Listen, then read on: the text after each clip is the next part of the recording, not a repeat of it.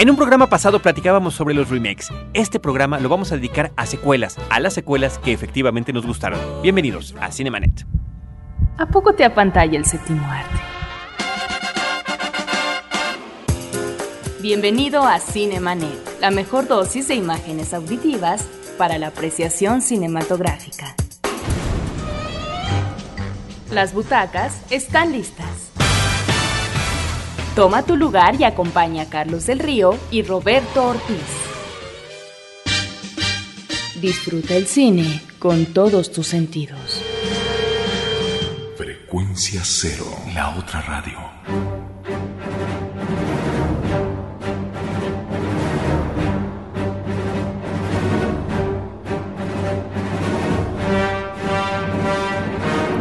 Nuestra página de internet www.cinemanet.com.mx, el correo para comunicarse con nosotros info@cinemanet.com.mx. Bienvenidos a un nuevo episodio especial de Cinemanet.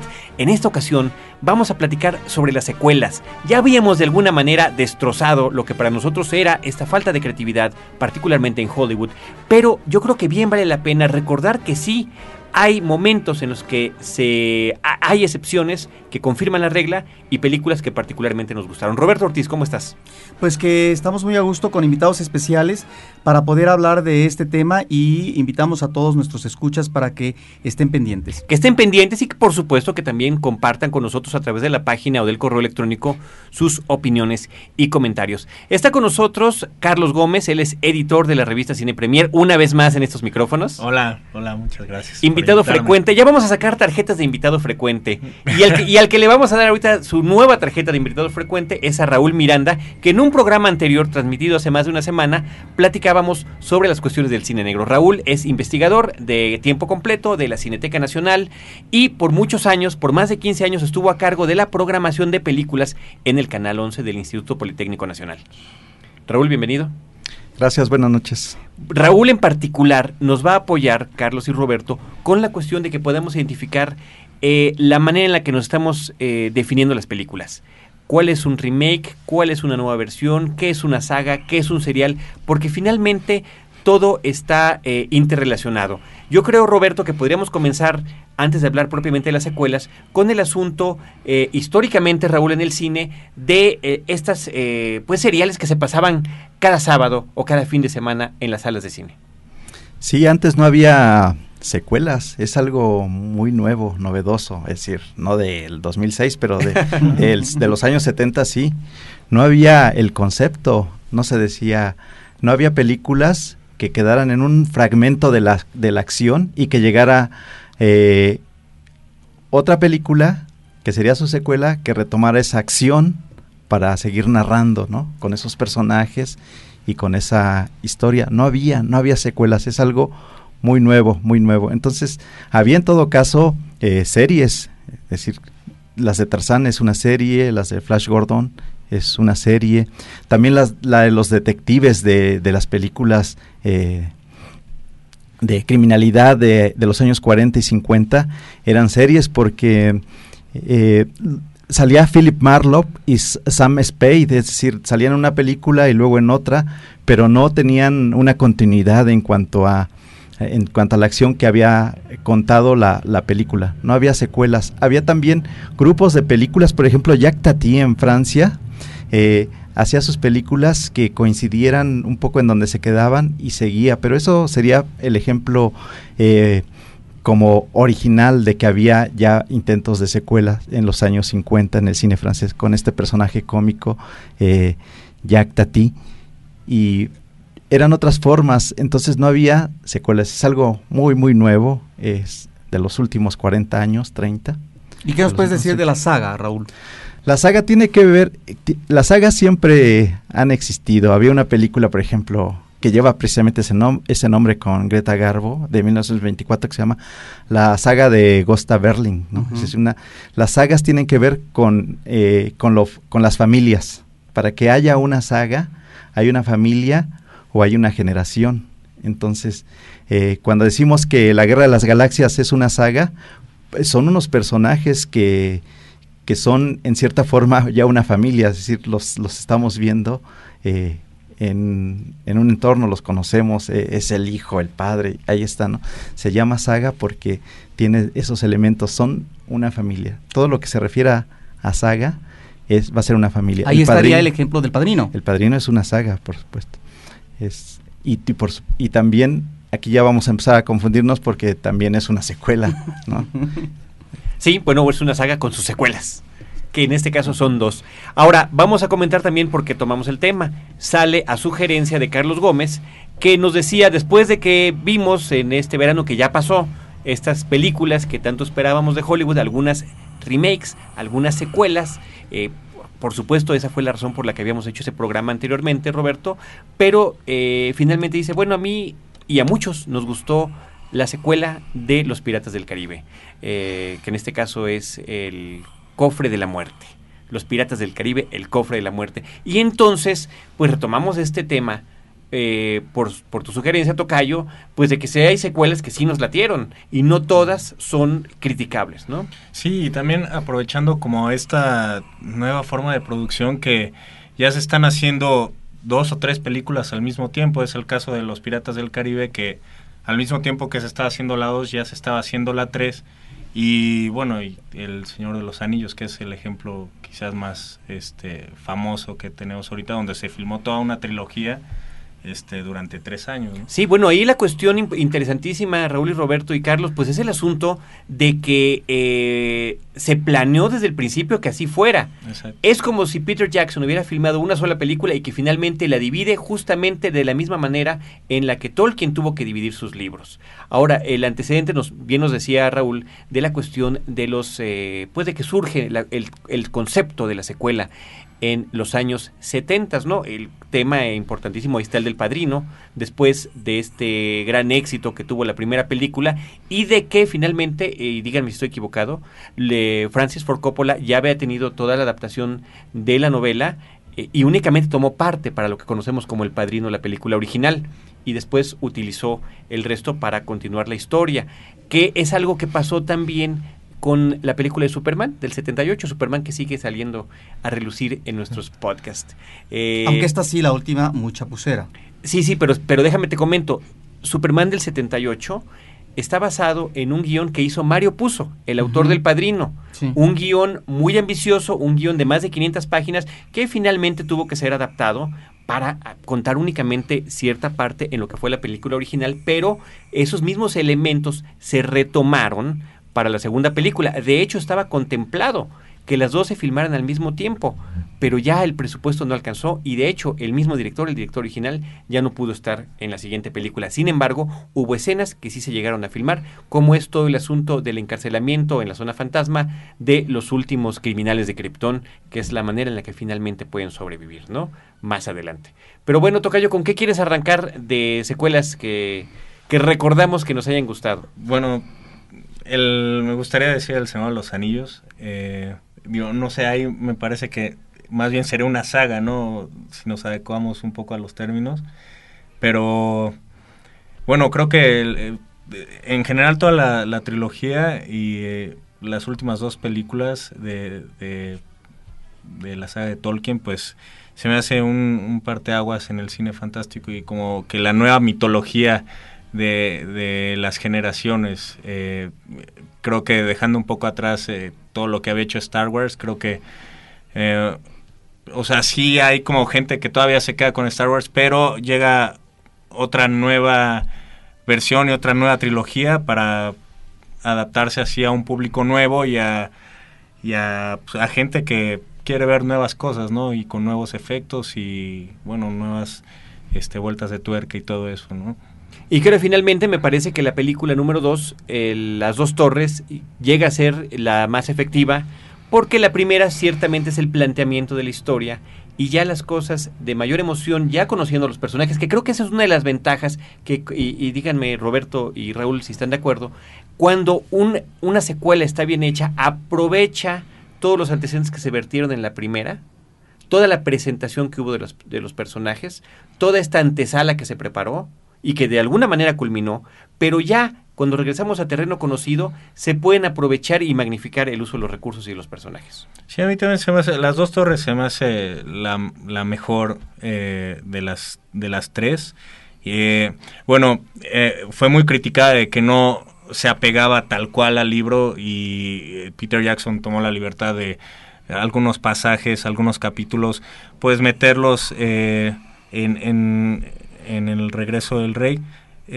pero se me hace que es la que más funciona porque tiene todos los elementos que podrías esperar de, El Señor de los Anillos, ¿no? Que es eh, un viaje místico, luego hay una gran batalla y, y, creo que ahí se empieza a cimentar lo que cada personaje va terminando eh, de ser, ¿no? Entonces creo que es, para mí ah, es la que más disfruté y es la que se me hace eh, la mejor, aunque no sé, tal vez como que en reconocimientos fue la que menos se llevó, ¿no? Y bueno, Raúl y Sí, este, nada más iba a comentar el asunto de que finalmente en el caso muy curioso del Señor de los Anillos, los premios de la Academia, el Oscar y todo esto, lo entregan a la última película que creo que es la menos eficiente de las tres pero se entiende, creo que nos queda la percepción a todos que es una suerte de reconocimiento, como dices, por todo el esfuerzo que llevó a hacer este experimento gigantesco de filmar los tres filmes al mismo tiempo. ¿Alguna secuela en particular, Raúl, que tú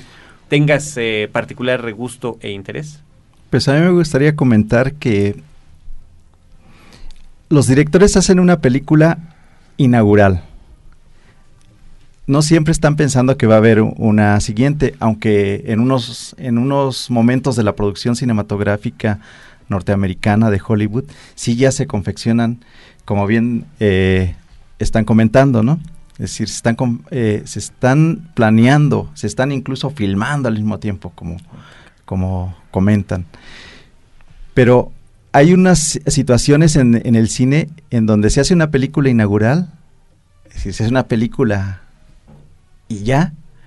Pero luego se piensa que los personajes no murieron, es decir, están latentes ahí y entonces hay que darles eh, un poco más de lo mismo porque el cine es placentero porque recurrimos a esos mismos personajes y resulta que ya después ya no hablamos de secuela sino de precuela, ¿no? Entonces eso es es un corte, la película es un corte narrativo y entonces hay un futuro, un pasado y luego incluso en, el, en, la, en, la, misma historia hay una parte media. Entonces los directores, eh, sobre todo cuando una película ha sido taquillera, dicen, bueno, va de nuevo a insistir sobre, sobre esta mina que nos está dejando y hay que hacer una precuela, ¿no? que sería una precuela, curiosamente, aunque sea posterior a la película inaugural, va a referirse a elementos primarios, es decir, primeros eh, más tempranos, es decir, la infancia, por ejemplo, de los personajes. Por ejemplo, una película eh, que se llama Butch Cassidy and Sundance Kid, eh, se hace en el, en el 69, en 1969, y la película que se llama precisamente Early Years, es decir, los primeros años, se hace en el 79, es la, la precuela. La precuela curiosamente se hace posterior, es decir, es como una, eh, una cadena de producción, como es la, propia industria, ¿no? Entonces es, es eh, el término también muy rico, ¿no? Ahora, hablando de minas y cómo las aprovecha la industria hollywoodense, tendríamos que remitirnos, en el caso de nuevas versiones, secuelas, a personajes muy atractivos. En el caso de los años 30 en Estados Unidos con la Universal, encontramos los mitos de terror. Está Frankenstein, está Drácula, está también el hombre lobo. Y en, eh, también en muchos años hemos visto eh, películas eh, de cómic, pero más en la actualidad encontramos esta necesidad de la industria de Hollywood de alimentarse de los cómics y de instalar en la pantalla grande personajes que no habían estado con anterioridad. Están los clásicos, está Superman, está Batman, etcétera, pero hay otros que comienzan a hacer exploración a través de los efectos visuales de estos personajes. Pues eh, nos vamos a un pequeño corte. Eh, vamos a escuchar uno de los temas de secuela más famosos y más importantes, diría yo, de la carrera de John Williams. La Marcha Imperial es el tema original el nombre con el que se conoce es como el tema de Darth Vader. Regresamos.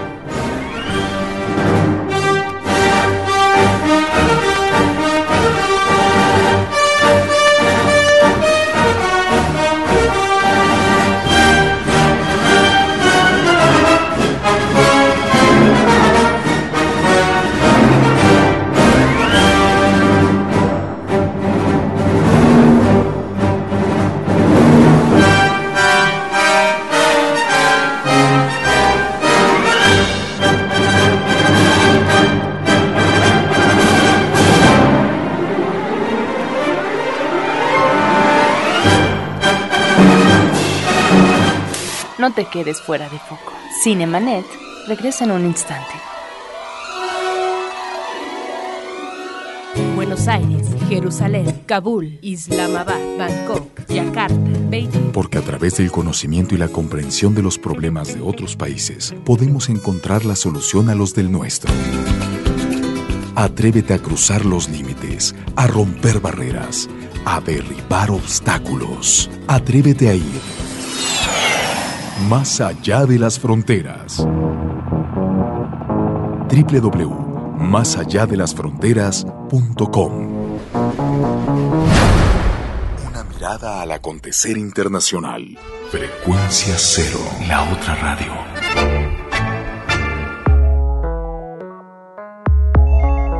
Llama a nuestro correo de voz 2455 5099. Frecuencia cero. La otra radio. Porque la radio se está quedando sin oyentes. Fin del flashback. Estamos de regreso. Roundup. Come on, it's time to play. There's Jessie the yodeling cowgirl. Bullseye, he's Woody's horse. He's a smart Pete the old prospector.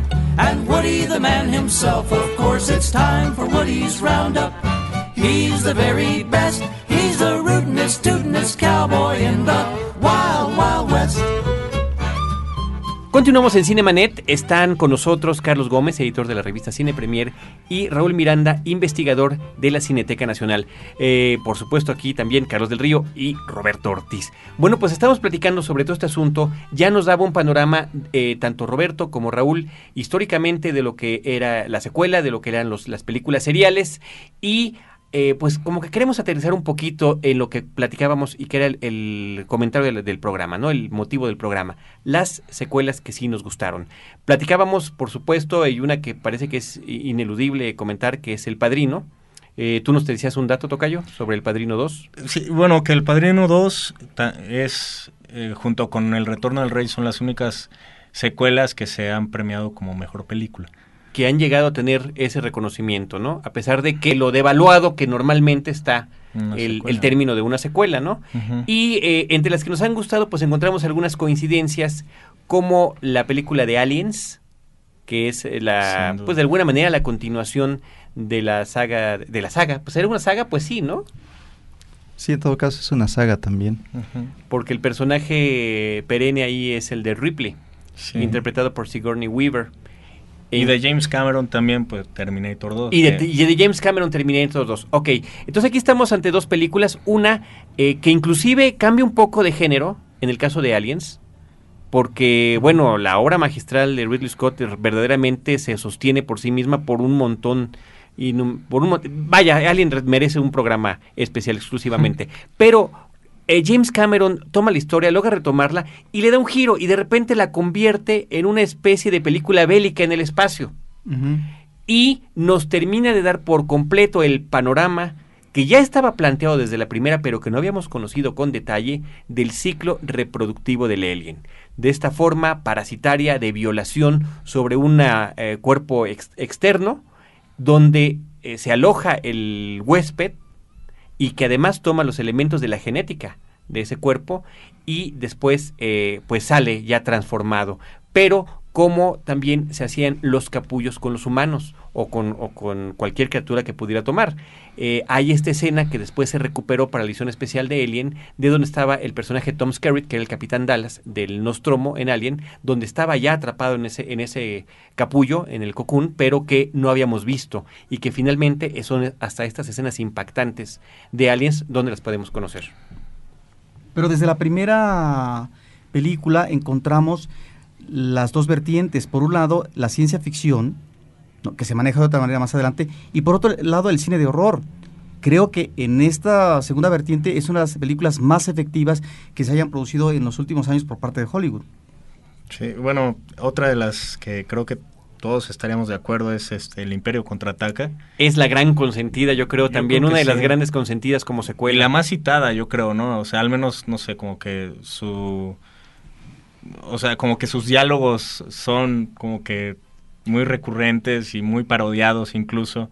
Entonces, eh, bueno, estábamos aquí viendo un dato curioso que el director Irving Kershner, eh, pues al pasar el tiempo también dirigió una de las que considero las una de las secuelas más feas que es Robocop 2. Robocop 2, terrible. Sí, y bueno, ten- me gustaría tocar el tema de John G. Avildsen, que es el director de Rocky y de, y de Karate Kid, que, bueno, a mí se me hacen personajes icónicos de, de Hollywood y que también al pasar el tiempo pues hizo bodrios como Karate Kid 3 o eh, Rocky, la parte 5, que se me hace la más deplorable de todas, aunque ya están filmando la nueva. La nueva que se llama Rocky Balboa, Sí, exacto. que al fin ya le pudieron poner apellido después de cinco o seis películas. al Sí, Pero la pero- mayor parte son lamentables, ¿no? Sí. De Rocky.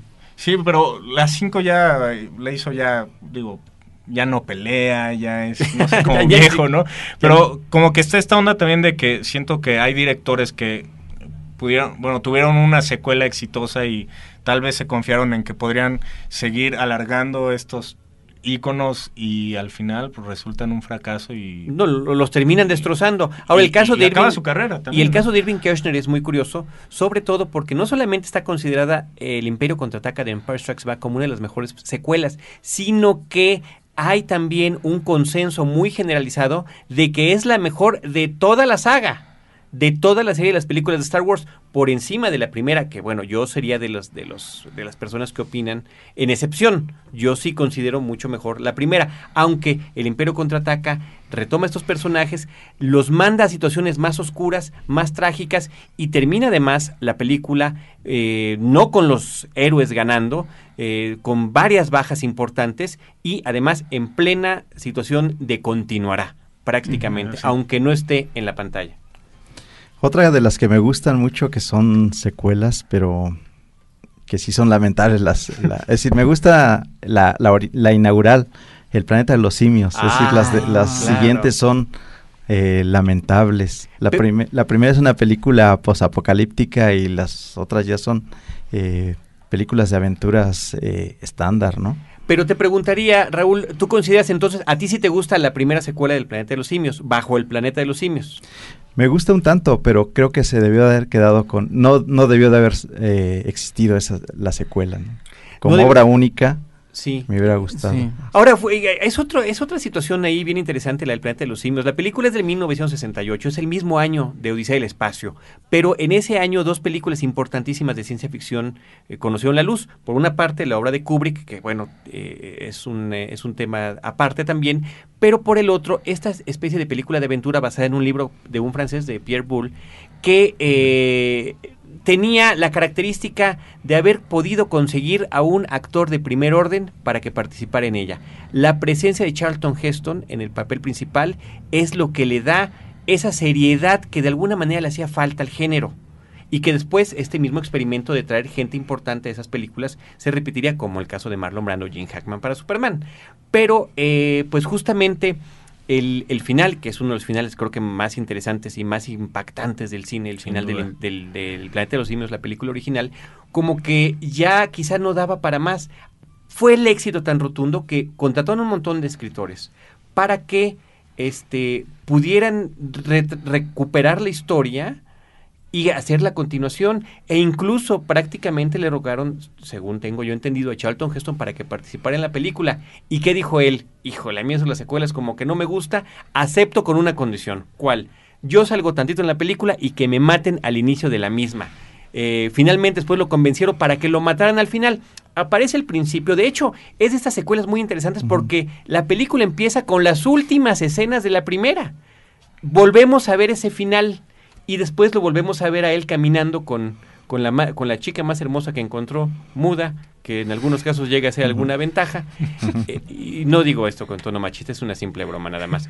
Pero este eh, desaparece finalmente en, en esa película. O llegan otros nuevos astronautas para tomar su lugar eh, de manera equitativa y acaba la película cuando él reaparece y con una bomba atómica se destruye el planeta Tierra. Pero por mucho vericueto argumental que se maneja en esta película que estás platicando, la que queda para la historia Es la primera. Es la primera, Sí, pero hablando, pero hablando sobre la curiosidad de, la- de las secuelas eh, y de las precuelas, está esta cuestión de que dicen, bueno, pero ¿por, por qué acabaron la película? Fue la discusión de los productores, en que el mundo se acaba, en que explota la Tierra. ¿Cómo vamos a continuar la historia? Pues se las ingeniaron para hacer otras tres películas más, en la que con la nave del- de Charlton Heston, tres simios la toman, viajan antes de que explote el planeta y viajan al pasado, es decir, a nuestro presente en la Tierra. Pues lamentables como cine y lamentables como series televisivas, ¿eh? ah, también interesante la serie de televisión. sí, sí. Bueno, Roberto no le gustó. Eh, ¿Cuál otra teníamos ahí pendiente? Back to the Future, que a ti no te gusta, ¿verdad, Tocayo? Pues no, no, ninguna Volver de al las dos. futuro, la 2. No, me, me A mí se me hace que es una de esas películas. que- ah, bueno, que además. O sea, ah, o sea, sí, sí, sí quieres verla. O sea, porque la uno te dejó tan. O sea. O sea, te dejó tan inspirado, no sé, o sea, es una película muy buena la, la primera parte y por eso te dan ganas de ver la segunda, pero de eso a que te guste tanto, mm, se queda muy floja. pero ahí estuvo el asunto de que eh, fue de. Esa sí fue la primera secuela y tercera parte que se filmaron al mismo tiempo. Se filmaron al mismo tiempo las dos películas y lo que comentaban Robert Zemeckis y los demás encarga- eh, las demás personas involucradas en la película era que les había costado mucho trabajo hacer la continuación porque la primera termina con una vacilada, que es con el DeLorean que ya vuela, que Mm, llega, claro. lo recoge y se lo lleva el profesor interpretado por Christopher Lloyd porque había una emergencia importante. Dicen, y, bueno, ¿y cuál es la emergencia, no? Y tuvieron que a partir de allí poder retomar y además como no pudo participar la misma actriz que la hacía de la novia, tuvieron que volver a filmar las últimas escenas eh, para repetirlas e integrarlas en la nueva cinta. Con razón, sí se ve. También podría ocurrir que un director le sale una película de 300 minutos y bueno, pues la pueden dividir y ya es una secuela, ¿no? Claro. ¿Algún caso en particular? Pues en el, por ejemplo, Kill Bill es una película también filmada Claro. al mismo Al mismo tiempo, sí, Es decir, efectivamente. le- hay directores tan ambiciosos en el sentido épico de, su, de, de sus películas que realmente no quieren dejar nada fuera y les duele mucho editar y les quedan muy, muy largas. de- tiene una duración muy excesiva que no va a funcionar en nuestros hábitos de consumo cinematográfico. Es decir, yo sí vería una película de 10 horas, pero necesitaría no ir a trabajar, o quizás no comer ese día, ¿no? Entonces, eh, pues eh, las películas están hechas eh, en un sistema de, de consumo, de producción, de para que entren tres funciones al día. Es decir, si las películas duran cuatro horas, solo entra una cantidad de dinero. Si duran dos horas, 120 minutos, 108, 118, 135 minutos, bueno, entran más funciones al día. Claro. Claro. Es un, uni- es un universo de consumo estandarizado, pero bien estudiado. Yo, yo siento que la atención eh, de un espectador se mantiene efectivamente 100, 130 minutos. No, pero además hay necesidades a veces fisiológicas que atender en ese lapso, ¿no? O sea, dices, ¿en qué momento voy a ir al baño si estás vi- a la mitad de la película El Señor de los Anillos? Bueno, cuando salen los Sí. hobbits. Ese Ahora, es el mejor en el caso momento. de en el caso de la temática apocalíptica en la ciencia ficción que mencionaba Raúl, ¿qué lugar le dan ustedes a Mad Max? Ah, muy Porque en el caso de Mad sí. Max, las siguientes, después de la primera, encontramos la parafernalia, los efectos especiales, que son también muy vistosos. Pero que justamente, eh, ¿tú, quieres abordar No, el no, no, adelante. Eh, eh, creo que crea un universo muy interesante en la primera, además con un presupuesto muy limitado de esta Ujú. película filmada en Australia, que al tener este éxito y esta resonancia a nivel internacional, tuvieron la oportunidad de hacer la siguiente, que es El Guerrero de la Carretera, ¿no? The Road Warrior. Y que eh, tiene una de las secuencias más interesantes y más impactantes de persecución de, en este universo Ujú. post- posapocalíptico, ¿no? Eh, con la presencia pues permanente ahí de Mel Gibson. Sin embargo, la tercera ya este como que decae eh, de tanto el personaje como la historia como la demás. Creo que la segunda es una buena secuela, aunque el valor principal que tiene siempre la, la película original de plantearte este universo es lo que realmente vale. Sí, para mí la 2 es eh, re- realmente la, la película más valiosa porque la primera sí, bueno, es simbólica porque, bueno, eh, inaugura a este, a este personaje, pero es básicamente una película road movie, un policial y, y la segunda ya es realmente el, el trastorno del planeta, eh, la destrucción ecológica y todos estos... eh, juegos que, que se tienen que dar por, por ejemplo, por el conseguir agua y demás. Y ¿no? por, conseguir la gasolina, que parece que entonces es el, es el bien más preciado, y ¿no? la gasolina. En cambio, la tercera, aunque me guste porque está ahí eh, Tina Turner y demás, Que está se me, espléndida. se me hace, sí, se, se- se- se me hace ya muy barroca porque se hace llena de personajes eh, con unas formas de vestimenta que no sabemos efectivamente a qué época pertenecen, porque lo curioso es que las películas que son de- del futuro, como el caso de la, de la Guerra de las Galaxias, no, no las vestimentas no solo son eh, del futuro, como pudiéramos esperar o imaginar, ¿no? sino que hay involuciones, es decir, en el futuro, en, en el espacio sideral, en el 3028, se usan espadas, aunque bueno, son espadas con ciertas características, ¿no? Pero son caballeros medievales o incluso algunos son eh, tienen el look de personajes de las cavernas, ¿no? Entonces En Mad muy Max está la moda punk, por ejemplo. Efectivamente, que siempre terminan siendo reflejos de, de la época actual de cada uno. Entonces es una suerte de retrofuturo, ¿no? ¿Alguna otra película que se nos esté pasando que queramos mencionar? Pues eh, yo, yo quería mencionar eh, Indiana Jones y la última cruzada, que se me hace una de las... De hecho es la que más me gusta de las tres. ¿Cómo dices eso, Tocayo? Sí, es fuerte, pero... Qué temerario eres. Parece que, bueno, ahí algo importantísimo es la presencia de Sean Connery. Pues sí, yo creo, y la disfruté mucho, eh, digo, en la edad que tenía, se me hizo la más disfrutable de, de todas, y creo que también se va un poco por eso. La segunda decisión. es extraordinaria, sobre todo esa secuencia inicial de toda una serie de planos en donde nos está sintetizando el cine de aventuras, la acción trepidante que pasa de un escenario a otro y que realmente lo maneja de manera impactante. En términos narrativos, Spielberg. Y con el homenaje al musical en el caso de el, el Templo de la Perdición, ¿no? Indiana A Berkeley. Al Templo de la Berkeley. Perdición. Bueno, otras importantes han sido como la de Toy Story, que me Claro. parece que también tuvo un, eh, un impacto impresionante y que es una película que tiene un ritmo completamente diferente a la primera. En la primera es como más entrañable, todo este asunto del juguete viejo contra el juguete nuevo, cómo se sienten los juguetes, así como la muñeca fea en el caso de nuestra canción de Cricri. Y la segunda es plenamente de acción, recuperando las eh, tanto el pasado de algunos de los personajes como su futuro inmediato y los peligros que pueden correr, que creo que es algo que lo hizo interesante, que es lo que pasa también en el caso de Terminator, ¿no? Es una película, en el caso de Terminator 2, el día del juicio final, eh, mucho más eh, activa y movida en lo que tiene que ver con la acción. Bueno, otras que pudiéramos recordar eh, sería Duro de Matar o ah, Arma Mortal, que son películas también que están construidas en forma de serie, son los mismos personajes.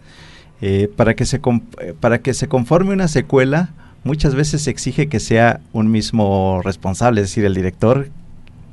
En el caso de, de Indiana Jones, que sea el, el mismo actor, el mismo director, pero no necesariamente.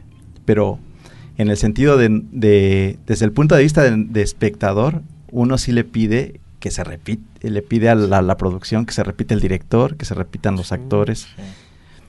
para que no haya un quiebre ahí de eh, psicológico que diga uno, bueno, este ya no es, ¿no? Y Que se repitan los mismos ingredientes. Como que ha, habido manera- fracasos grandes como Vaselina 2, que ha sido de las cosas más chafas, ¿no? Pero tú mencionas a Indiana Jones y aquí tendríamos que considerar a propósito de la saga, de estas secuelas y demás, a un cineasta por excelencia que es Spielberg. Tenemos Indiana Jones, pero también tenemos uh, Jurassic Park. Claro, tenemos el Parque Jurásico, que no todas las dirigió él porque finalmente adopta Sí. el papel de productor ejecutivo. Y yo creo que para concluir, si les parece bien, podemos mencionar los casos de, eh, bueno, la franquicia más eh, conocida y exitosa de la historia, que es la de James Bond, con 20 películas a la fecha. Está en proceso de filmación la número 21. No, de- ya está terminada. Ya la esperamos próximamente. Y que es además una precuela. Van a retomar ahora desde el principio el origen y agarrando como base el primer libro escrito por Ian Fleming, eh, nada más que en tiempo contemporáneo. Y otra cuestión vendría a ser la, una serie de televisión que llegó a convertirse en películas que alcanzó el número de 10 cintas, que es el caso de eh, Star Trek. Eh, utilizando de alguna manera el éxito que, que tuvo la Guerra de las Galaxias y que la número 2, La ira de Khan, con Ricardo Montalbán, el mexicano, es precisamente la que más se recuerda. Eh, algunos comentarios, eh, Raúl, para cerrar este episodio de Cinemanet. Bueno, que las, las secuelas es eh, efectivamente una, una golosina. Es decir, vemos secuelas porque eh, es agradable eh, la repetición. Es decir, ver los mismos personajes, verlos en, en otro momento de su desarrollo narrativo, de sus historias, siempre va a ser muy gozoso. De hecho, el- nuestros sentidos de los, del gusto, del gusto audiovisual en este caso, es eso. Es decir, quiero ver más de lo mismo, ¿no? Y, y también es, es, es, efectivamente, la repetición crea un estado de, de, de gusto y de que estás consumiendo algo agradable. Entonces, por eso siempre estás pidiendo secuelas, secuelas, precuelas y lo, lo demás, ¿no? Pues eh, se me hace muy acertado el comentario, ¿no? Hay veces, digo, sí criticamos mucho las secuelas, pero también hay personajes tan entrañables que los queremos volver a ver. Eh, yo sugiero que hagamos una segunda parte de este programa. Perfecto. Gracias, claro. No, pues, imagínate que no tuviera secuela este programa. Estoy completamente de acuerdo. Roberto Ortiz. que se vuelven las secuelas la materia prima de la meca del cine y que precisamente en torno a lo que dice Raúl, ¿sí? lo que quiere ver el público, lo está ofreciendo esta industria a través de estos personajes, de estas historias, y que es lo más ocurrido por la industria hollywoodense actual. Raúl Miranda, muchísimas gracias por acompañarnos. Gracias, Carlos. Investigador de la Cineteca Nacional. Carlos Gómez, editor de la revista Gracias, Cine Premier. Muchísimas gracias una vez por acompañarnos. Roberto Ortiz, pues nos estaremos escuchando en nuestro próximo episodio y les recordamos a todo nuestro público que tenemos también el programa en vivo en la zona metropolitana de la Ciudad de México todos los jueves de 10 a 10 y media de la noche en Horizonte 107.9 FM del Instituto Mexicano de la Radio. Un programa que después se graba y también se pone en formato podcast para que podamos disfrutarlo por este medio. Muchísimas gracias por escucharnos. Nos despedimos con música de Toy Story 2. Esto se llama Woody's Roundup y suena así.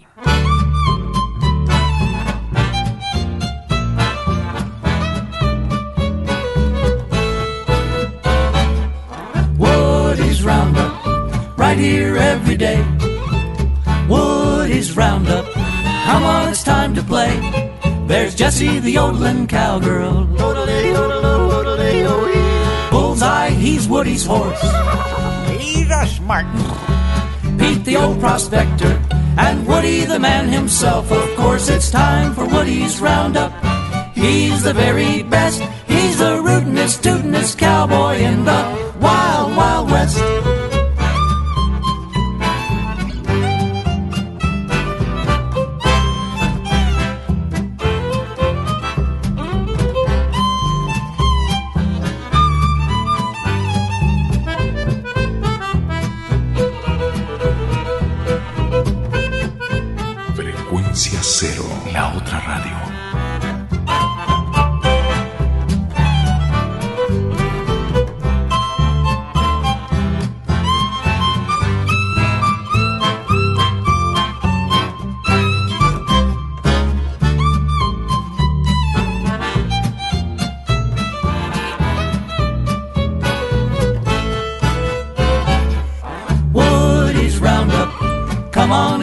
And gather round. Woody's Roundup, where nobody wears a frown. Bad guys go running whenever he's in town. He's the rootinest, tootinest, shootinest, hootinest cowboy around. Woody's Roundup. Los créditos ya están corriendo. Sigues en estado de shock. Cinemanet. Cada semana, un nuevo programa comentando las películas que sacuden tus emociones. Cinemanet. Solo en frecuencia cero. Frecuencia cero, la otra radio.